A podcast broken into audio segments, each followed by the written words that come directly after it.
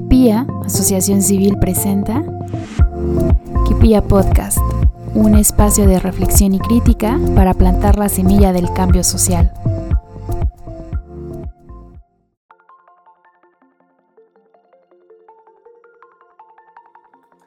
Hola, hola, ¿cómo están? Buenas tardes, noches, días, madrugadas, lo que sea que sea. eh, en esta ocasión estoy nuevamente con Ems. Ems, preséntate. Hola, ¿cómo están? Bien, ahí está la Ems. Y por este otro lado tenemos a nuestra amiga Mónica. Hola, Moni. Hola, ¿qué tal? Eh, sí, aplausos. Hola, hola. La gente se para de pie. pues otra vez estamos en el chisme. Eh, en esta ocasión les vamos a hablar de un tema que es creo que muy poco hablado. Yo de hecho me considero una neófita del tema, yo casi no voy a hablar. En esta ocasión vamos a dejar que las expertas aquí hablen de eso. y es el techo de cristal. Quizá pues no hayan tenido acercamiento nunca con este concepto, pero ahorita les vamos a despejar dudas. Y mm, pues empezamos, ¿no? Claro. ¿Qué es el techo de cristal, amigas? Cuéntenme. Pues mira, ahorita, de hecho, ahorita, ahorita en estos tiempos, sí ha sido un poco más sonado en el sentido de que la gran población, déjame decirlo, Godín, este, pues, pues eh, nos abre un poco los ojos de este, de este techo de cristal que creemos que no existe, pero está súper limpio y bueno, al contrario, necesita mucha limpieza, perdón. Este, ¿Por qué? ¿Qué es este techo de cristal? Es esta expresión que, que también se le conoce como el glass ceiling, ¿no? Que es el techo de cristal. En inglés. En inglés. En English. en el English. Mi amiga que es bilingüe. Hablo español y pura. este. Pero bueno, el techo de cristal es esta expresión metafórica que es que existe un techo que impide a las mujeres o que las dificulta a que lleguen a puestos más altos en el desarrollo de sus carreras. Es decir, vemos que existen estos puestos arriba de nosotros, estamos capacitadas para llegar, pero hay este techo que nada más nos lo impide, ¿no? Más adelante ahorita vamos a ver los tipos de barreras, pero a grandes rasgos ese es el techo de cristal, ¿no? Ok, ¿por qué consideran que es importante que la gente sepa que esto existe o que esto pasa? Ay, es que, es que la importancia es tan grande eh, porque si, si, vivimos en este mundo eh, profesional, vaya de, tal vez trabajar, este, no necesariamente en un corporativo, no importa el tamaño, es que nos damos cuenta que existe esta problemática. No sé, Moni. Sí, yo creo que como muchas cosas, yo veo así la vida en general, hacer, hacer conciencia. Cuando, cuando haces conciencia de que algo sucede, le pones nombre, le pones cara, le pones algo, entonces ya puedes tomar una acción al respecto. Sí. Claro. Entonces. Creo que eh, ustedes lo han vivido, me atrevería a decir que pues como en carne propia, porque para las personas que no sepan, son ambas pues mujeres profesionales preparadas con que han tenido la oportunidad de desarrollarse pues empresas de prestigio y lamentablemente a pesar de que se podría decir que son empresas pues con pues con otra mentalidad, ¿no? Que a veces quisiéramos decir que las empresas extranjeras traen como otro chip, traen más oportunidades y así, siguen perpetuando este tipo de cosas eh, que ocurren en todo el mundo, ¿no? No solamente es algo que le pasa a las empresas en México, sino que también le pasa a otras empresas en, en otras latitudes, ¿no? E, en el planeta. Entonces creo que ustedes sí lo, lo han vivido, o sea, sí, sí saben que existe porque les ha tocado presenciarlo no sé si con ustedes propiamente, pero alguna compañera o algo así. Sí, sí, o sea, no es tanto, fíjate que eh, ahorita vamos a entrar igual en, la sección correspondiente en qué pueden hacer las empresas. Y la realidad es que sí hay muchas cosas que hacer. Eh, hay muchas empresas que sí lo están desarrollando, eh, que sí lo están haciendo por medio de políticas, de un buen gobierno corporativo, Eh, pero también no es algo que se va a borrar de la noche a la mañana.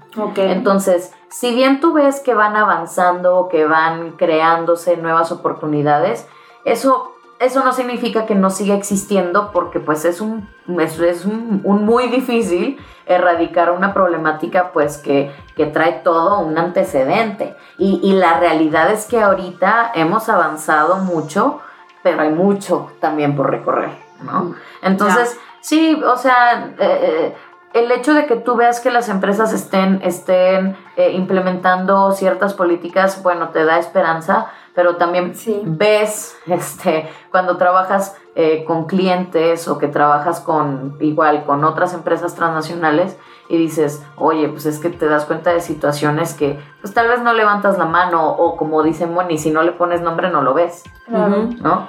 Pero ya bien deconstruida.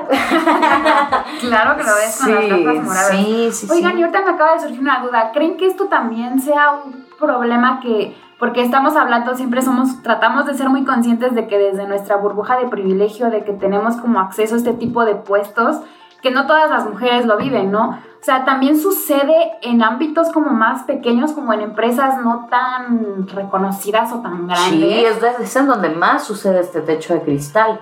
Porque justamente los puestos directivos están ocupados por personas que ni siquiera cubren la necesidad, sino que están ahí por, pues, por otros factores, ¿no? Si son empresas familiares, pues obviamente quienes van a estar en puestos directivos son eh, los hermanos, o sea, o, o la misma familia, ¿no? Entonces dice, ¿sabes qué? Pues estoy en una empresa o trabajo para una empresa familiar, pues nunca voy a llegar a ser directora general porque pues aquí va a estar el hijo del dueño o lo que sea, ¿no? O sea, no es tampoco un tanto de techo de cristal, sino muchas veces también existen estas situaciones de nepotismo, déjame decirlo, Sí. Que, que bueno, también tú dices, oye, si yo estoy creando una empresa desde cero, pues bueno, voy a incorporar a mi familia, ¿no? Ya va a ser decisión tuya el si quieres tener a alguien ah, no apto o no preparado en un puesto que lo amerita, o si simplemente quieres crecer, quieres entrar al mercado y pues tener a personas que en realidad valgan, valgan, Sí, valgan el puesto, ¿no? Sí, es que aquí me entra como un poco la duda de hasta qué punto es un problema de género de decir que no estás posibilitada porque eres mujer, porque también seamos realistas, eso también existe, el tema del nepotismo y de que hay hombres que por muy capacitados que sean, si no tienen como el puesto o la palanca, pues difícilmente pudieran llegar, ¿no? Claro. Entonces creo que es como una muy delgada línea en la que Sí. es un tema de género Sí. a un tema pues de nepotismo o de meritocracia o Sí. como de solamente cierto tipo de personas pueden acceder a estos puestos, ¿no? Sí, y que también tú dices, pues problemática social, pues no, al final tú estás dentro de, de tu propia empresa y tú tienes un, un, pues un derecho de asociación como tú gustes, ¿no? Oye, si tú quieres crecer a tu empresa, pero aún así optas por Sí. tener a alguien no adecuado, pues es tu decisión, ¿no? O sea, al final, e- este tipo de, de- de- de decisiones, pues sí, pero el tema aquí también nos estamos enfocando en el ámbito privado. La realidad es que el techo de cristal existe en entidades públicas, privadas y sociales. Sí. Entonces tú también dices, oye, por ejemplo, si estoy hablando de, de, pues, de un puesto público, oye, es que aquí sí no debe haber nepotismo, ¿no? Estamos Claro. hablando de que existen, existen reglas, eh, y digo, sin ponernos muy políticas, pero, pero, pero bueno, todo lo que nosotros conocemos que de las plazas, que si todavía existen, que si ya no se pueden este, delegar, lo que quieras, ¿no? Eh, sí es una problemática a veces social, a veces pues es una línea muy delgada de entre libertad de asociación, eh, pero de que existe la problemática del techo de cristal tanto en empresas pequeñas, vaya, pymes, lo que quieras, existe. O sea, existe, existe. Porque quitando, ándale, todas estas problemáticas que ya platicamos, quitando eh, todo esto, la realidad es que existe todavía un sesgo hacia el género femenino o hasta el sexo femenino, este, eh, como una discriminación. Porque la realidad es que las mujeres tenemos que esfor- esforzarnos el triple para llegar a un puesto. Y deja tú que todavía nos tengamos que esforzar el triple todo se nos cuestiona y estamos bajo la lupa. Sí. Si alguien, sí, si una mujer llega a un puesto directivo, está completamente bajo la lupa, no puedes cometer ningún paso en falso, porque es un, uy, ¿para eso querías llegar? Cosa que esa, esa poca tolerancia tal vez no la puede tener un colega masculino. Sí. Y aquí esta parte del, eh, o sea, el techo de cristal es el término que se, se utiliza eh, referente a, a las mujeres, ¿no? Porque Claro. yo creo que vale la pena, aunque puede ser un poco obvio, sí vale la pena hacer esta diferenciación, Sí. porque sí tenemos, o sea, en general, en sociedad y en temas este, privados, públicos, el tema de meritocracia, de, ne- de nepotismo, que aplica tanto para hombres Sí. y mujeres, ¿no? Pero aquí Claro. la parte del techo de, cristal está enfocado en los obstáculos que las- tienen, ajá, que tienen las mujeres Sí. para llegar a estos a estos a estos puestos directivos, ¿no? Sí. O sea, Sí, creo que es importante que se hable porque yo recuerdo en alguno de los pocos debates que tuve con mis colegas del trabajo que, que no me gustaba porque nunca coincidíamos y yo que en ese entonces no era nada radical, me decían como que yo estaba loca y bueno, no me lo decían, pero sí. ¿Eres radical? ¿Cómo? Sí, ¿no? Como Ay, de- ¿Eres radical? Tienes ideas muy locas, ¿no? Y, y siempre era así como de, güey, no. Y, y ellos realmente me decían que no había, que según ellos no había esta discriminación porque me acuerdo muy bien una vez que me dijo un, colega de, pues es que yo tengo una amiga que es directora de una super empresa y ella llegó ahí porque se esforzó y porque se lo ganó, o sea, independientemente de si eres hombre o mujer, aquí no hay discriminación, o sea, la sociedad no te discrimina, tú te tienes que esforzar y tienes que chingarle para llegar a un puesto así, o sea, ellos, hay mucha población que no agarra la onda de que este fenómeno existe porque les da una falsa sensación de que si una persona lo logra, ya cualquiera persona puede, ¿no? O sea, si ya hay una este, mujer astronauta, ya es bien fácil, ¿no? Si ella pudo, este, pues las otras, ¿por qué no le ponen, que se pongan a trabajar, ¿no? No, apenas yo escuché igual, este, una, de hecho una chica que también trabajaba en recursos humanos y me decía, es que en donde yo trabajo a mí no me importa de qué género eres, si cumples con las expectativas ya lo lograste. Y yo, a ver, es que eso no es distinguir con perspectiva de género. Justo es lo que vamos a hablar ahorita. A ver, el techo de cristal no es un, no, todos por igual. No, no, no, no, no. Tienes que darte cuenta que estamos hablando de una problemática. Somos una población que no tuvimos un acceso a la educación hasta hace menos de 100 años. Estamos hablando que quitando en general todo el, empobrecimiento y todas las, eh, todos los, los temas o las, ¿cómo se llaman? No encuentro la palabra, pero, o sea, todos estos bemoles sociales en los que México cojea. Quitando todo, todos estos temas, en general, somos una parte de la población, las mujeres, eh, que no han tenido acceso a la educación, que apenas pudimos votar como por los 50, este, no nos puedes medir igual. Y era ahorita el ejemplo que yo les decía. Es como eh, en el supuesto en el que quisiéramos medir a todos bajo la misma vara, es como entonces si fuéramos una, una pista de atletismo, los hombres van a la mitad o casi llegando a la meta, nosotros estamos apenas en la línea de salida y acaba de sonar el pitazo. Entonces no, no me puedes medir igual que a un hombre, porque no he tenido el mismo privilegio. Es más, ni siquiera vivo en un sistema que a mí me beneficia. Sí. Entonces no me puedes hablar de igualdad de género, de es que todos somos iguales. No, es que eso no es igualdad. Como el clásico, ni feminismo ni machismo, igualismo. Ajá, ajá. O sea, discúlpame, pero entonces me vas a. Es, es como este. Eh, la otra vez les platicaba, los documentales de Explained. Mira, no sé si la gente este, esté a favor o en contra, o si sean muy pobres, o a mí no me importa. A mí me interesa un punto que es lo, es lo mismo que dicen del racismo. Oye, es que porque se quejan si los no sé cuál sea la palabra correcta o políticamente correcta de decir los afrodescendientes o los afroamericanos, este, es que de que se quejan tienen ahorita acceso a lo mismo. Sí, pero estás hablando de cuántos años y años y años y años de opresión. Entonces, de ahí yo saco este ejemplo, las mujeres somos lo mismo. No, no me vengas a decir que, ah, sí, resulta que Juan tiene la misma carrera que yo y sí, tenemos esto, el otro, porque yo no soy igual que Juan? Pues porque soy mujer. Porque Sí. Juana vive en un sistema que lo beneficia. Y hay muchas mujeres que también piensan esto, que no hay desigualdad, que si ellas lo lograron es porque ya no hay nada por qué luchar. Y a veces hasta por eso se les ve feo a las feministas que luchan y que se quejan y que alzan la voz, porque dicen, no, pues no es cierto, ya no hay igualdad, pero creo que si somos conscientes de esto que acaba de decir, es que creo que es muy importante, de no se nos puede medir con la misma vara porque para nosotras la vida libre, la, la libertad, pues apenas comenzó, ¿no? Entonces... Sí, y es, muy, subjetivo también. Oye, no, es que ella vivió en un privilegio mayor que el tuyo. Bueno, pues es caso por caso. Sí. Eso no quita, o sea, lo mismo, la misma problemática de un nepotismo, de todas las cosas que también pueden suceder en una, en una corporación o en una entidad pública, lo que sea. ¿Qué quieres decir? Sí, yo creo que, que aquí, así, gracias. Sí, por favor. Estaba esperando así que tomaran aire para poder entrar. Alzar la mano así, oigan, oigan. Es que yo tengo algo que decir.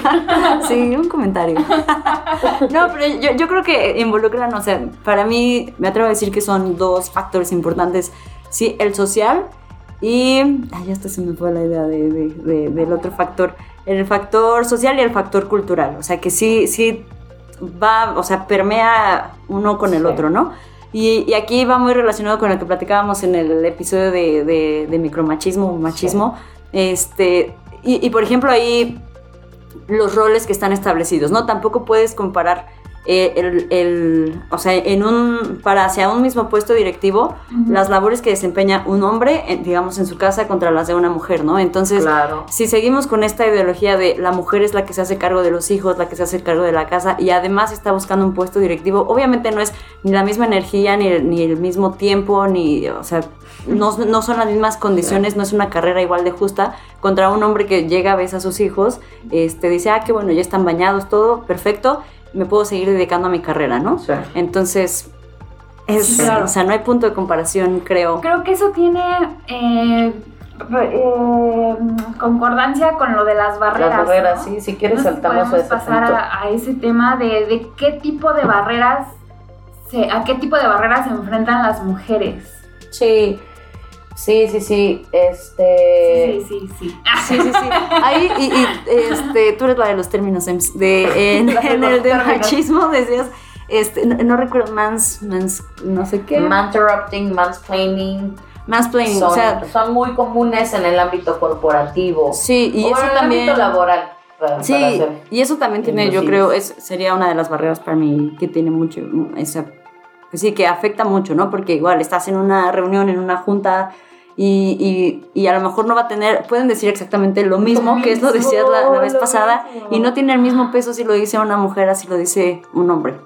Eso sucede. Y que no tiene que ver con el puesto que ostente el hombre, ni el puesto que tú ostentes. Si viene de un hombre, si se la creen. O sea, no sé cuál es, es este efecto minimizante hacia la mujer Misoginia. Pero pues sí, se le llama misoginia, dicen. es la verdad. O sea, es el ejemplo que también les ponía el de la película de Dallas Buyers Club con Matthew McConaughey, que llega este hombre al hospital, eh, sin spoiler, ¿no? Pero llega al hospital y dice, pues consíganme un doctor, ¿no? Y llega esta Jennifer, ¿qué se llama? Carmen.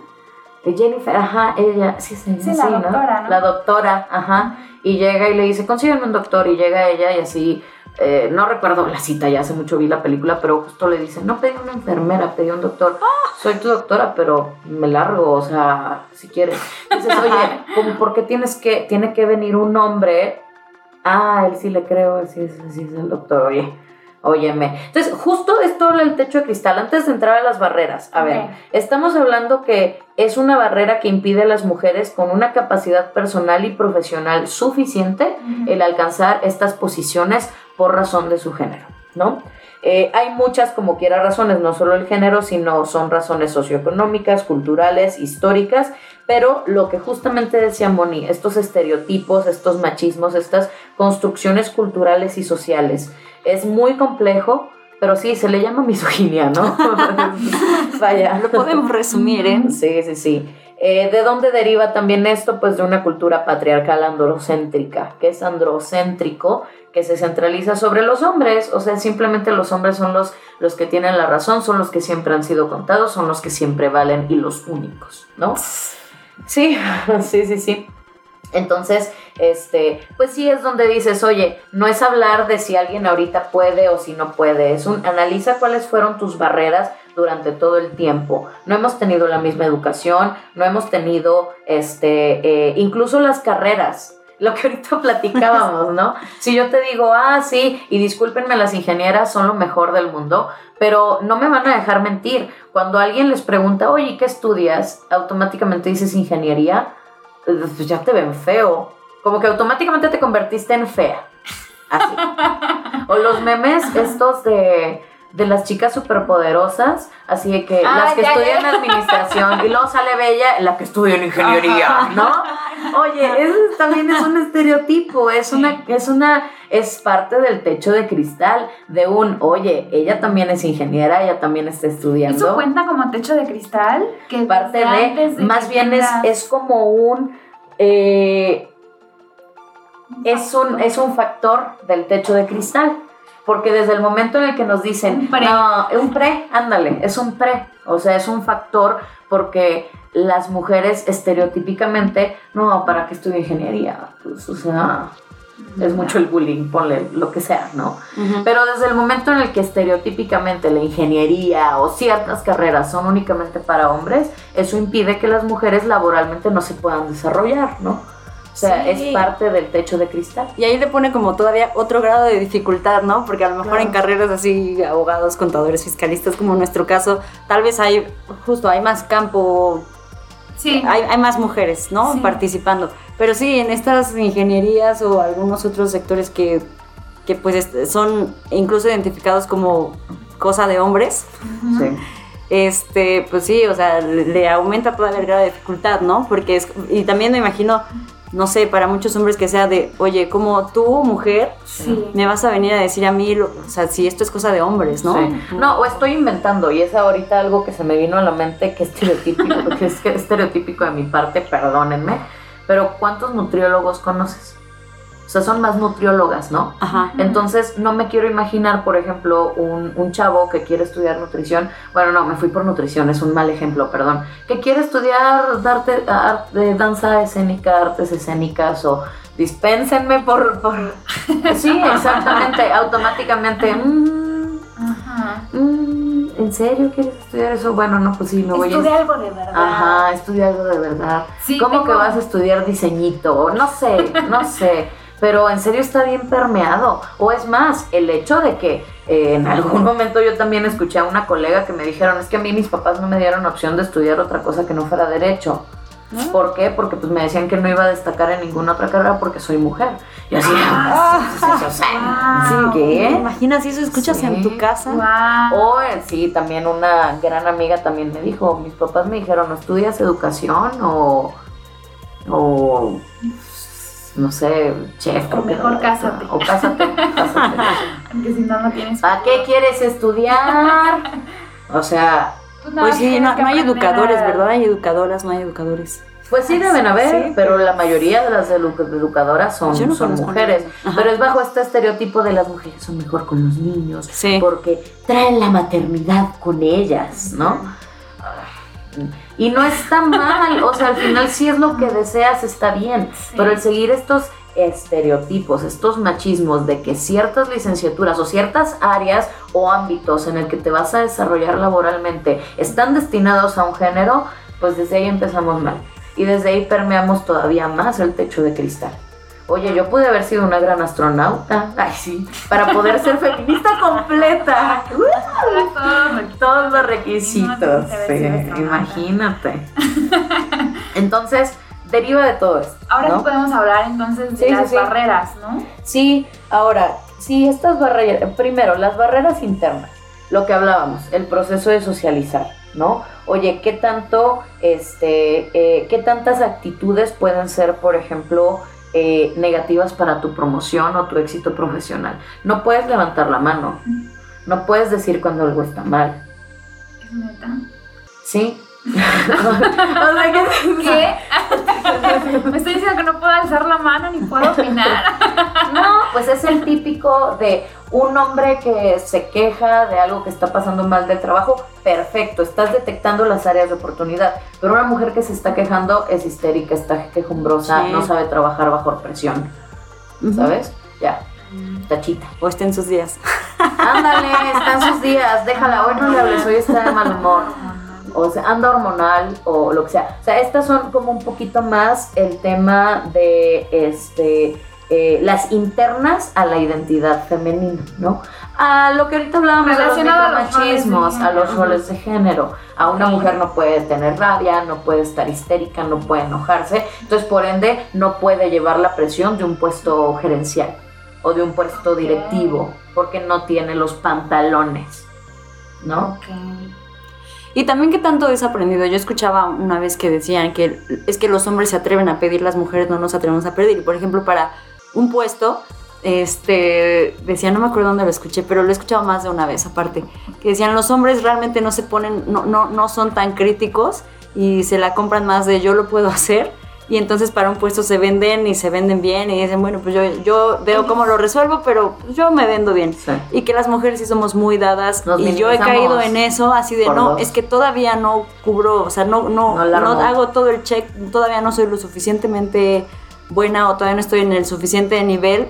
Cuando a veces, Estás haciendo más de lo que esperan de ti. sí, Pero hasta sí, que sí, no sí. te sales de tu burbuja, hasta que no es, yo no soy muy dada a las comparaciones, pero hasta que no te comparas con otro colega dices, oye, este vato no hace ni la mitad de lo que yo hago. Sí, sí pasa. O sea, eh, Sí. soy, sí, o Sí, eso es sea, cultural y, y he cultural, me he percatado que en el simple hecho de pedir la palabra o de opinar, yo, yo siempre he opinado y me quejo y digo y, o sea, cosas tan básicas como publicar una opinión política en Facebook. Comen- publico algo en mi Facebook, cinco comentarios de hombres, ninguno de una mujer. Pasa algún acontecimiento político, algo, todos los hombres opinando, es la hora de opinar y no veo ninguna mujer que, que hable. Yo no sé, o sea, sé que es un tema cultural, pero mm, me causa mucho conflicto y frustración que por qué las mujeres no creemos en, nuest- en nosotras, nuestro ¿no? potencial. ¿Por qué no somos capaces de alzar la mano? Sí. Cuando estás dando alguna plática o algo así, siempre los hombres como que alzan la mano, quieren opinar y siempre son más abiertos a esto. Y aunque no tengan nada que decir, ellos creen que tienen algo importante, ¿no? En cambio, a una mujer le es muy difícil alzar la mano o decir yo quiero participar, yo tengo una opinión. Creo que sí es bien cultural y es muy Sí, lamentable que nosotras no creemos en en nosotras. nosotras. No, por ejemplo, al hombre le dicen, no, usted machito, ¿no? Si no le gusta algo, dígalo. Y esto y el otro. Y, y están listos al quite y no saben ni qué, pero ya le están armando de pedo. O sea, es un tema cultural, porque a los hombres es un no, siempre habla por ti, siempre sé tú, confía en ti, bla, bla, bla. Y a las mujeres es un sé discreta. No digas lo que piensas. Sé políticamente correcta piensa dos veces antes de lo que vas a hablar. Esa sí le debía haber hecho tantito caso a mi mamá, ¿no? El clásico de ve con cara de mensa y... pero- hay hay una frase que dice así como que va con cara de mensa, pero que en realidad no, pero que tiene que hacer cara de mensa para que la Sí, acepten. o para sonríe, que sonríe pueda. y ni pelees, ¿no? Ajá. Tú acepta y sé polite, ¿no? Ajá, Este, claro, claro, claro. trata para no entrar en conflicto. Y tú siempre derechita, sonríe, jajaja, jijiji, ni te pelees, no vale la pena. Y es que es muy lamentable porque a ese tipo de personas, pues obviamente tienen mucha más aceptación y la gente que es más subversiva, más aguerrida, siempre se le empieza como a discriminar, a rechazar y a ponerla ahí de esta chica no porque igual es un poco conflictiva. O no se controla. Mejor, o- mejor ella porque acepta el acoso. Sí, sí. no, o sea, si, si hace algo nada más va a sonreír y ya no pasó nada. Y no estoy diciendo que todos los hombres sean así, ¿no? Estamos hablando de una regla muy general, No, no, no. porque yo también conozco a muchas personas que en corto es un, mira, ahorita nos vamos a callar en general. O sea, no es, no te estoy callando a ti por ser mujer, sino no es el mejor Tal vez momento. la situación La situación no da. tal. Entonces, eso del tema de ser políticamente correcto no debería estar dirigido a un solo género. Creo que debería ser con- dependiendo de la situación, Sí. ¿no? yo sí estoy un poco a favor de ser políticamente correcta. Sí, claro, ¿no? hay para yo todo. sí soy favor, yo sí estoy a favor. Pero es un tema también, Sí, ¿no? porque hay que tanto momentos- cuando no estás cruzando la línea. Hay momentos en los que puedes no serlo, Puedes no Y ahí serlo. en ese momento es cuando deberías... Cuando deberías mujer- también levantar la voz. Exacto, porque sí, para todo hay momentos, ¿no? Para todo hay O sea, yo momentos. entiendo que cuando es un tema de negociación o algo así, pues aunque te duela, seas hombre o mujer, tienes que aguantarte las hacerlo, ganas claro. y jiji, sonreír y ya no pasa nada.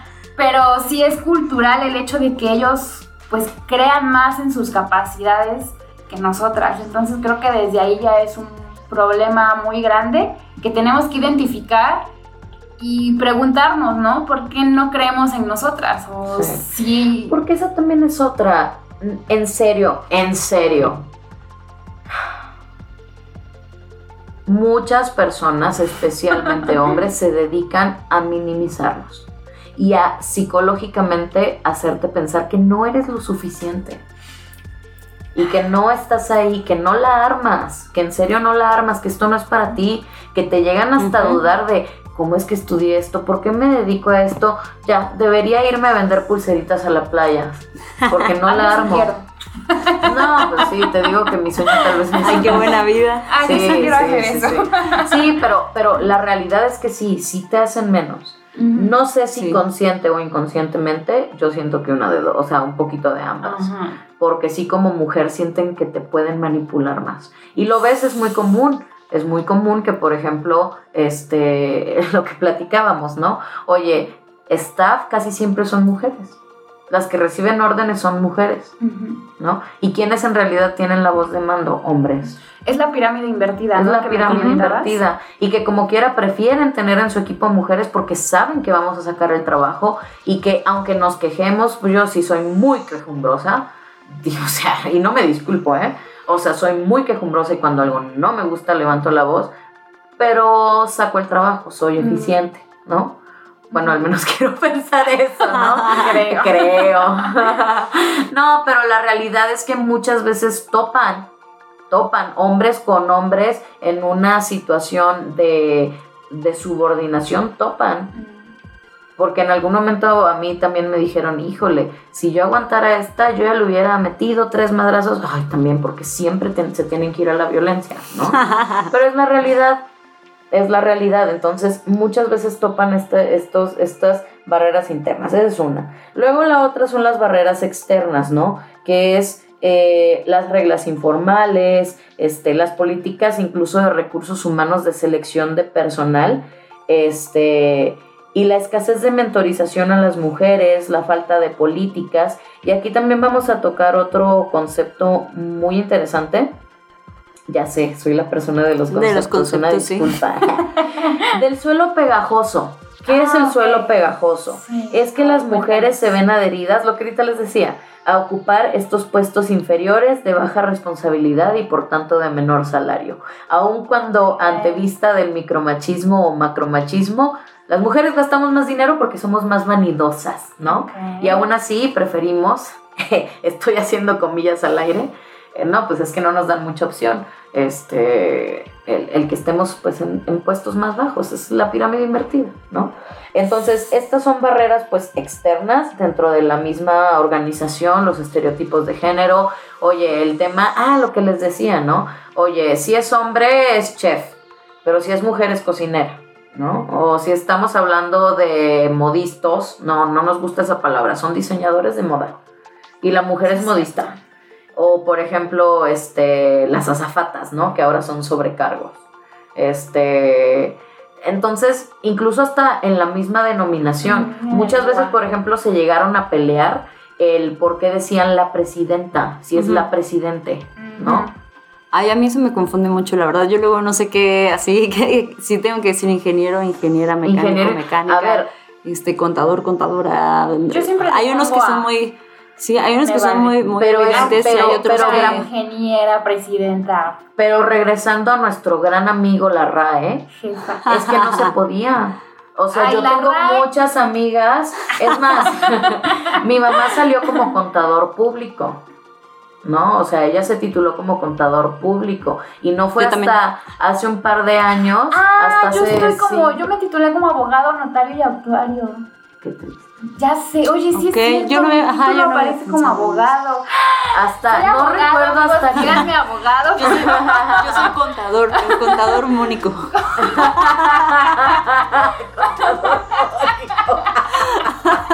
Oye, estoy abriendo mi título. Ya me asusté. Sí, yo, yo Creo que dice graduada en licenciatura en Derecho, ¿verdad? Ay, ya me asusté, amigas. creo que sí, mi título dice abogado, notario y actuario. Qué- Ajá, sí, Pero yo la neta No fue hasta, a ver, tal vez este dato eh, hasta ahorita se me acaba de ocurrir, pero no recuerdo qué universidad fue.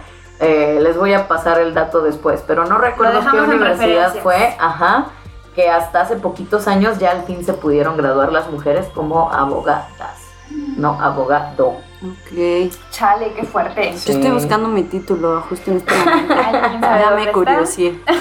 Mira, yo soy licenciado. ¡No manches! Licenciado Emilio. Soy licenciado Emilio. Licenciado Leopoldo Emilio. Cano. Ahí estoy. ¿Dónde dice licenciado? Dice licenciado en Derecho. Licenciado. Yo soy abogado y él es licenciado. Ay, licenciado. Ay, oye, qué hombre. Ay, qué Ya, macho. ya Qué soy masculina.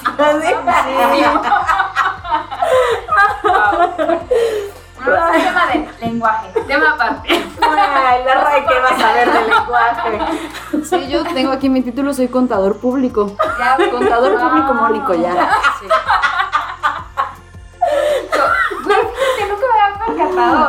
Ni yo.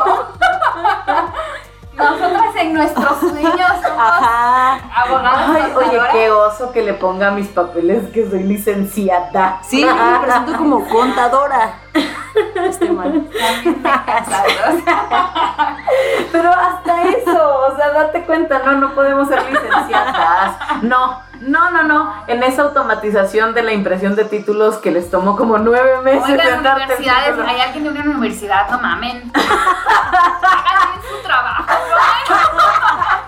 ¿Qué les cuesta ponerle una pinche A? Es que los autoriza la SEP, ¿no? Ay, pinches A, oiga, señores de la agarren la No, no sé, no sabría consultarte. Pero bueno, entiendo, entiendo que sí hay una universidad, me atrevo a decir. No recuerdo si es el. TEC de Monterrey, que sí expide los títulos como abogadas. O sea, Ay, qué progreso. sí, sí, sí, sí.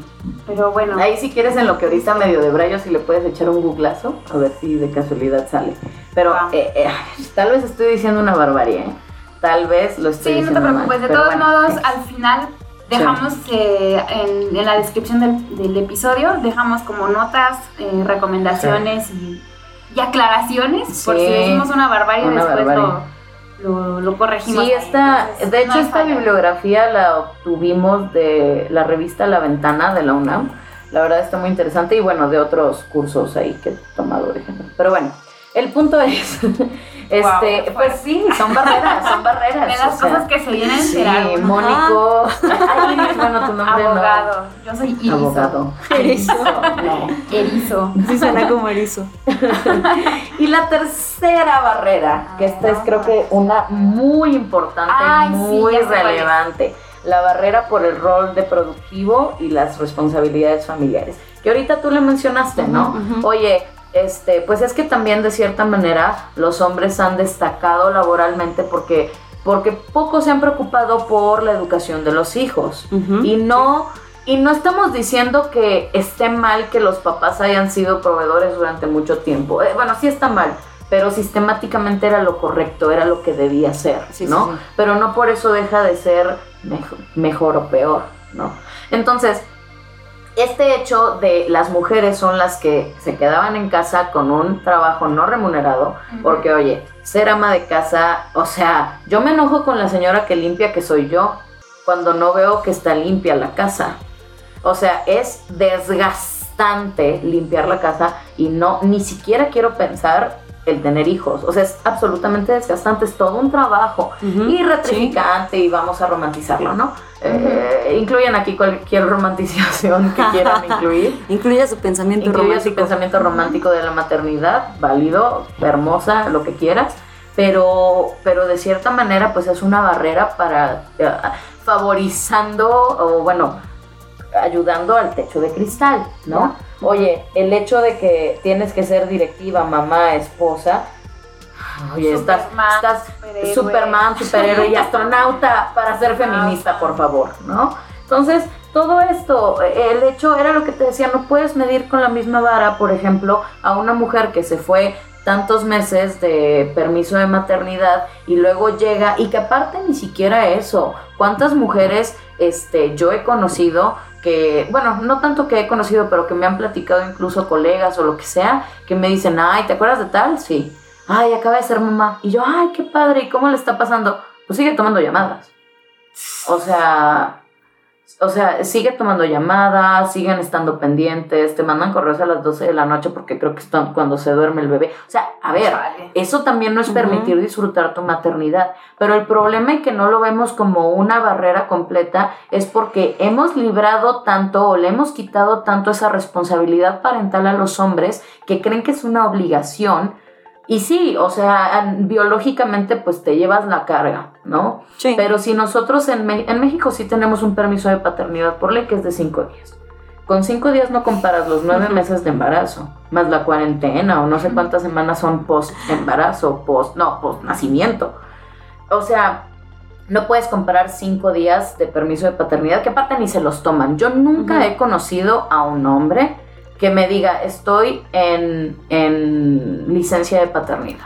Si no, yo en el extranjero sí, en México no. En el extranjero sí, eh, o sea, me ha, me ha tocado que de repente no, o sea, mandas correo y viene fuera de oficina porque tomó. Paternity leave. Ajá, paternity Sí. leave, entonces. Pero aquí en México no, no me ha tocado ver. Bueno, y a mí sí me ha tocado este, colegas masculinos que acaban de ser papás, pero que ni de chiste se toman su licencia de paternidad. ¿Para qué? O no me la autorizaron, la cual está peor.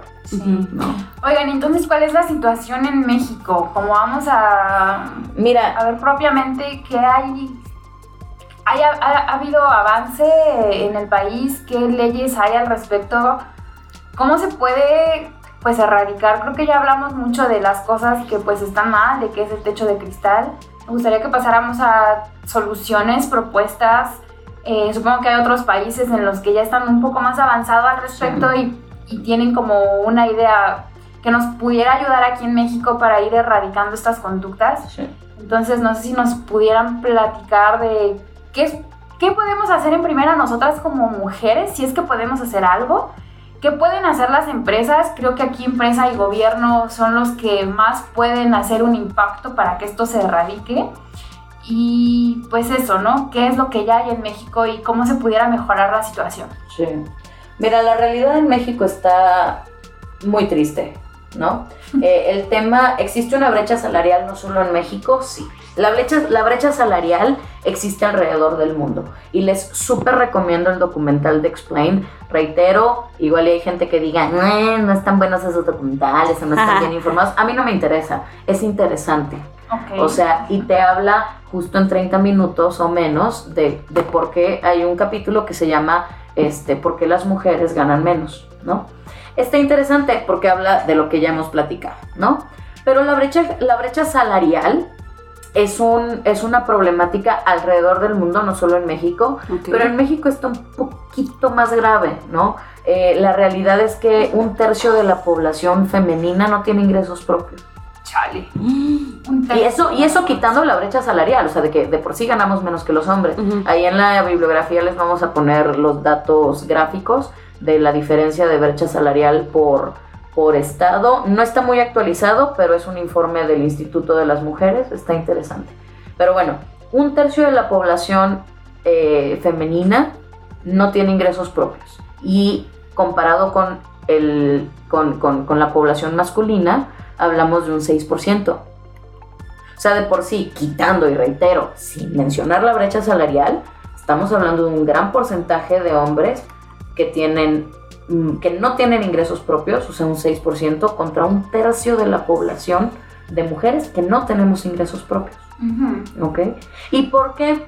Porque parte de esto es el salario no remunerado. ¿Cuántas mujeres no conocemos y que dicen, no, es que yo no trabajo, yo me quedo en casa? Ay, ¿en casa no trabajas? Ay, es un montón de trabajo. Es un montón de trabajo, solo que es un salario no remunerado. O sea, el cuidar hijos, el mantener una maternidad, el lo que quieras, es un salario.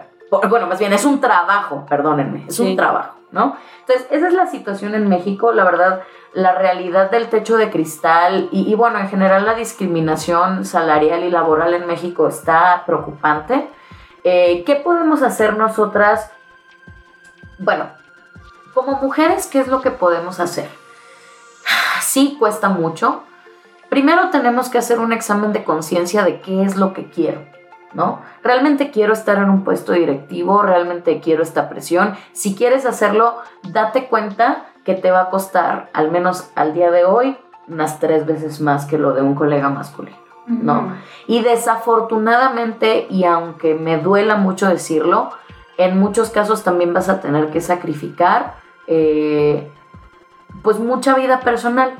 También como los colegas masculinos, Sí. pero todavía más, ¿no? Más de tu vida personal. Entonces, si ya estás consciente de todo eso, adelante, adelante, rompe el techo de cristal, date cuenta que vas a estar bajo una lupa, que en serio van a ver cada paso que des, pero cuando lo logres, bueno, vas a, vas a estar eh, haciendo la diferencia. Ahora otro punto, y aquí voy a citar a el manifiesto feminista de Jessa Crispin, que como quiera, cuando llegues a ese puesto, cuando lo logres, no cometas los mismos tratos discriminatorios que hemos vivido hasta el día de hoy. Porque el que seas feminista y el que te consideres feminista, pues no significa que vayas a realizar las mismas prácticas discriminatorias. Y lo que nos dice esta, esta autora es que las mujeres que se comportan con la misma crueldad y la misma de- desconsideración que sus homólogos masculinos, esto en el contexto laboral, no son heroínas, no son modelos a seguir. Puede que se consideren feministas y eso y que eso les dé licencia para todo en opinión de muchos, pero no por ello tenemos que aplaudirlas. Esto es lo que ocurre cuando el feminismo queda hueco. Entonces, es muy importante qué podemos hacer las mujeres si tú decides continuar tu vida profesional, si tú quieres que sea tu, tu, tu ahorita, date cuenta que sacrificios vas a tener que dar muchos. Pero cuando llegues a ese puesto, pues no cometas lo mismo, haz el cambio, ¿no? Está difícil, está casi imposible, ¿no? Pero se puede. E incluso si no quieres tal vez llegar a un directivo, ¿qué es lo que puedes hacer? Y va a ir de la mano con qué pueden hacer las empresas. Forma parte de los comités de igualdad de género, ¿ok? Ya. Sí, sí, sí, sí. Luego esos comités. Cuando existen, no Cuando existen, existen, Y si no existen, es un área de oportunidad de que levantes la mano Sí. y digas, oye, Oye, eso es muy bueno. claro, claro, porque en Si, algún si momento... sus empresas, amigas, no tienen esos comités, levanten la mano para que se les haga uno y empiecen de alguna forma a hacer esos pequeños cambios, ¿no? Y Sí. sin Sí. miedo al éxito, ustedes levanten la mano y digan, hace falta esto y vas a ser una empresa pro si lo haces. Entonces, si quieres ser cool y hacerte notar, tienes Sí. que hacer estos comités y trabajarle. Sí. Y si los tienen de verdad, aprovechenlos, porque sí, también es una realidad que ahorita muchas empresas ya están poniendo atención en eso. Y hay algunas que incluso hacen encuestas internas o análisis o se basan en estudios externos para, para entender esta parte, ¿no? Y, y que, que si es una preocupación real para ellos, ya sea por porque tienen o van a colgarse medallas o lo que sea, o porque realmente pues quieren entender la situación y- Sí. y- e ir avanzando conforme va, va, va avanzando en la sociedad. Pero sí, o sea, sí, sí hay compañías que ya están analizando así, bueno, ¿qué está pasando? ¿Por qué tenemos en puestos directivos mujeres que no suben? Porque puede ser, sí, o sea, puede ser de los dos lados, que por cómo está el sistema las mujeres no suban o porque las mujeres no quieren subir, ¿no? Sí. Porque no les interesa, porque dicen Y yo es prefiero... válido. Es muy válido, pero justamente es entender, ¿no? Y del entendimiento pues ya puedes tomar acción.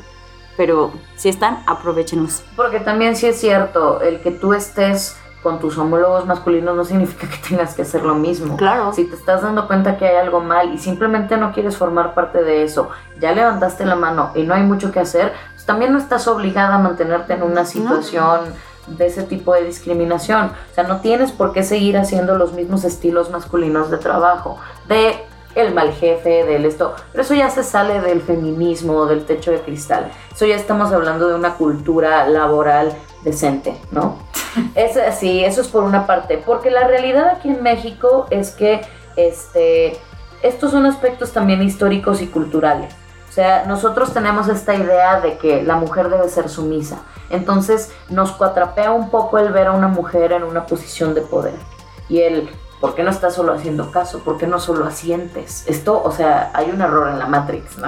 Entonces, por esta, por este, eh, vaya, por esta situación en México es muy triste. Ahora, yo bueno, yo me, y, tomándolo como en la misma línea, yo me haría algo muy básico y, era lo que comentábamos hace rato de, que no nos la creemos, ¿no? Y a lo mejor es muy fácil decir, paso número uno, créetela. O sea, ¿cuántas mujeres chingonas no hay?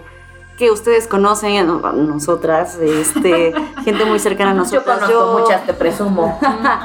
Yo en mi familia, por ejemplo, puedo decir que con todo y que en, el otro capítulo mencioné algunos ahí temas machistas, algo que sí reconozco y, dada la época es que mis tías estudiaron, ¿no? O sea, y, y, aunque era como muy, este, pues no sé, familia de, de campo, fue como de pues mi hija quiere estudiar, que estudie, cuando no era como lo normal, ¿no?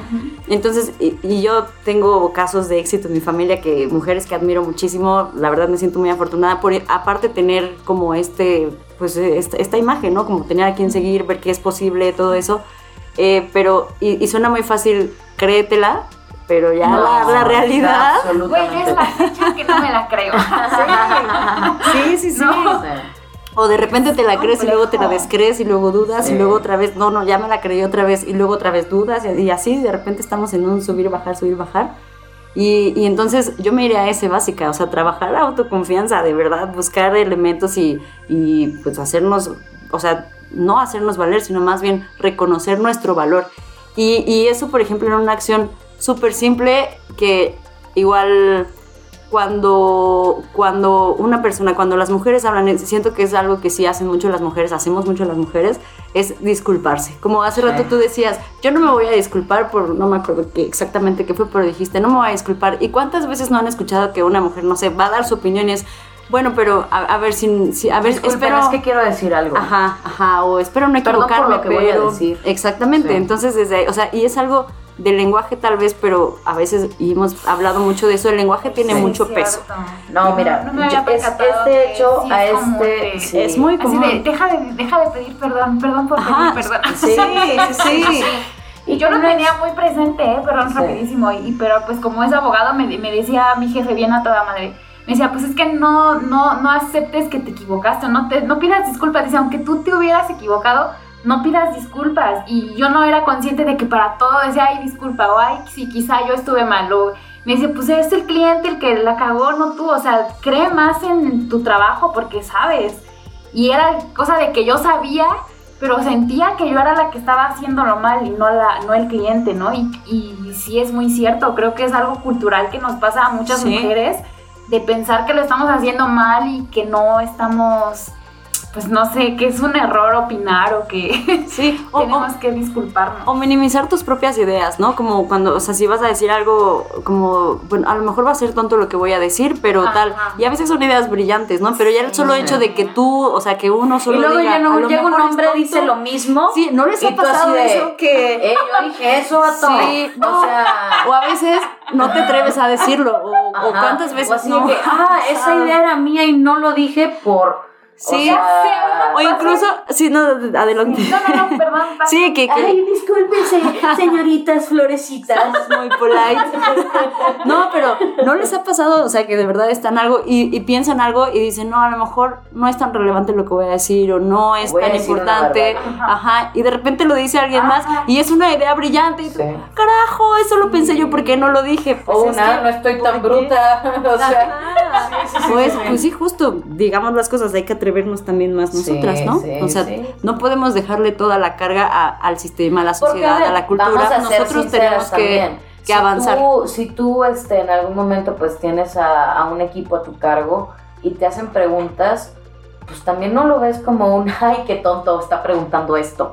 O sea, nosotros también somos más consideradas en el sentido de, no, no, no, o sea, pregunta, ¿no? Este, si ya te dije la respuesta desde hace de, varios rato y es porque no me pusiste atención, pues ahí sí me pongo un poco ogra, ¿no? Pero, pero en el sentido de, de nosotras nunca vamos a ver como una pregunta estúpida, ¿no? O sea, es una pregunta. En cambio, nosotras siempre nos ven con cara de, ¿qué estás preguntando? Qué estúpida. ¿Sabes? Pero bajo esta perspectiva de todo lo que yo diga va a estar mal, pues me voy a callar.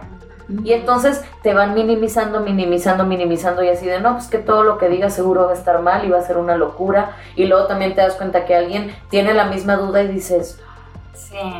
Y ya yo pregunté por miedo a verme estúpida, pero porque me han inculcado en esta cabecita que todo lo que digo es estúpido. O todo lo que pregunto es estúpido. Ay, hasta parece que me estás regañando. Ay, sí. sí, yo también. Sí, tonta. morra meca. Sí, morra. Qué fuerte. Sí, y la realidad es que en México, este, te digo, es este complejo que hablamos el, el, episodio, el episodio anterior, este, del marianismo, ¿no? Tenemos que ser sumisas, bla, bla. Pero bueno, ¿Qué hacemos en México? Hay una norma mexicana, no es una norma oficial mexicana y ni siquiera está enfocada al tema del techo de cristal, está hablando de igualdad laboral y de no discriminación. Tiene varios puntos interesantes sobre acciones para eliminar eh, esos puntos que están dando la que están dando la ocasión discriminante, déjenme decirlo así, ¿no? De cómo erradicarla, bla, bla, bla.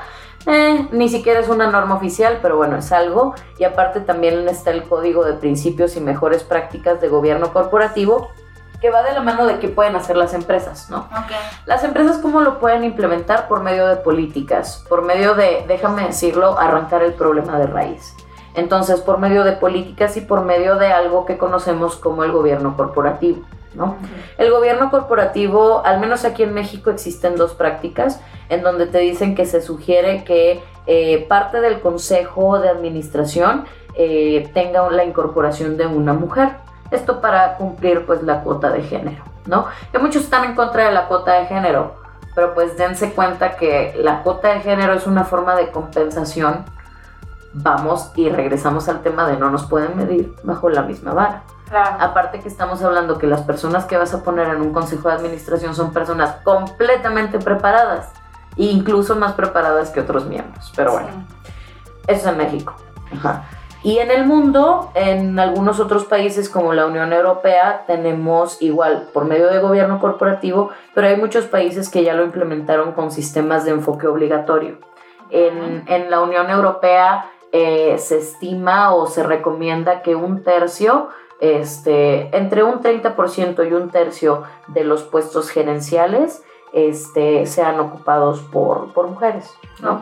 Eso vamos a la misma cuota de género. Hay sistemas donde es obligatorio, hay otros sistemas donde sigue siendo voluntario, donde sigue siendo un soft law, entonces, eh, pero, pero sí lo hacen, o sea, y bueno, cuando hacen los análisis sí no llegan al 30%, pero la van a armar, ¿no? Ya. Pues muy interesante. Yo salí con aquí mi super iluminación, así gigante. Se me iluminó el mundo. Yo realmente desconocía muchas cosas. Les agradezco su, su, gran aporte. No sé si tengan conclusiones. Ya nos echamos aquí una hora ya para no hacerla más, más larga. Si tengan eh, conclusión rápida, porque ya dijeron creo que de todo lo que se podía decir. Porque si queremos seguir hablando, yo creo que nos podemos extender otras cuatro horas. Pero ya para hacerlo un poco más conciso y digerible, pues últimas recomendaciones, rápido, en un minuto. Yo pues, eh, pues igual, o sea, atreverse, atreverse y, hacer las cosas y, como dije hace rato, no, Nos no podemos eh, dejar la responsabilidad a, a, las corporaciones, a los gobiernos, nosotros tenemos que actuar también, no, no, no podemos esperar que llegue, ni modo, nos toca ir abriendo más esta brecha, ¿no? Porque es un camino que sí, en muchos aspectos ya se ha ido trazando, pues hay que seguirlo caminando, ¿no? Y hay que seguirlo marcando. Entonces, pues sí, atrévanse a decir sus ideas, a hablar, a, ir por más, a, ver qué es lo que quieren y, y, aventarse por eso, ¿no? Súper. Mi recomendación tal vez no sea muy buena, Ok. pero no me voy a disculpar. Sí, ya quedamos. ya quedamos que no. No, mi recomendación es eh, lo que tú decidas hacer con tu vida, hazlo. ¿no? Mientras este, eh, te encuentres siendo fiel a ti misma, hazlo. No obstante, se han abierto y se han, sí, se han abierto tantas oportunidades para nosotras de alzar la voz que al menos yo siento que sería muy inútil no usarlas. Por eso es que no puedes estar en contra de la lucha. ¿Ok? Entonces, en materia laboral, si antes no teníamos ni acceso a la educación, si no podíamos ni siquiera tener trabajo, independencia económica, etc., aprovecha que ahora sí lo puedes hacer. No es obligación. No es obligación que tengas que estar en, una, en, un, en un puesto importante, no es obligación que tengas que estudiar toda tu vida. No, no es obligación que lo hagas. Pero yo sí te recomiendo que lo hagas. La verdad es muy gratificante esta independencia económica, independencia laboral, el poder tener voz y voto, alzar tu opinión y si algo no te gusta decir no me gusta, y reitero, ser parte también dentro de tu misma empresa o dentro de donde puedas, ser parte de los comités que promueven y continúan promoviendo el que tengamos acceso a estos derechos tan básicos. Entonces, esa es mi recomendación. Súper. Pues mi recomendación es que descansen, que duerman bonito, Que, que, tengan se un buen día. cuiden, que tomen agua, que sean felices. Escuchen a las expertas, llénense de mucha información, eh, participen activamente en cualquier cosa que sea, alcen la mano, eh, crean en sus capacidades. Yo sé que no es fácil, pero se, se logra paso a paso, entonces tengas también paciencia, pero sí márquense como un objetivo y ya por ello, ¿no? O sea, eh, confianza en, en nosotras y pues nada, ojalá que estos pequeños pasos que pueden ser pues muy pequeños puedan hacer una gran diferencia en las generaciones que vienen y pues también en nuestra, en nuestra vida personal, ¿no?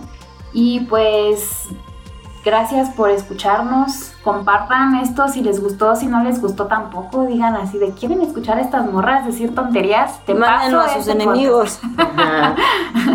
te paso este episodio. Eh, pues nada, cuídense mucho y nos escuchamos en el próximo. Si tienen alguna duda, comentario, sugerencia, si creen que dijimos algo que no están ustedes de acuerdo, nos encantaría escucharles. Eh, ahí estamos en, en Instagram, estamos en Facebook como Kipilla. Y pues los queremos mucho, apapáchense y nos escuchamos después.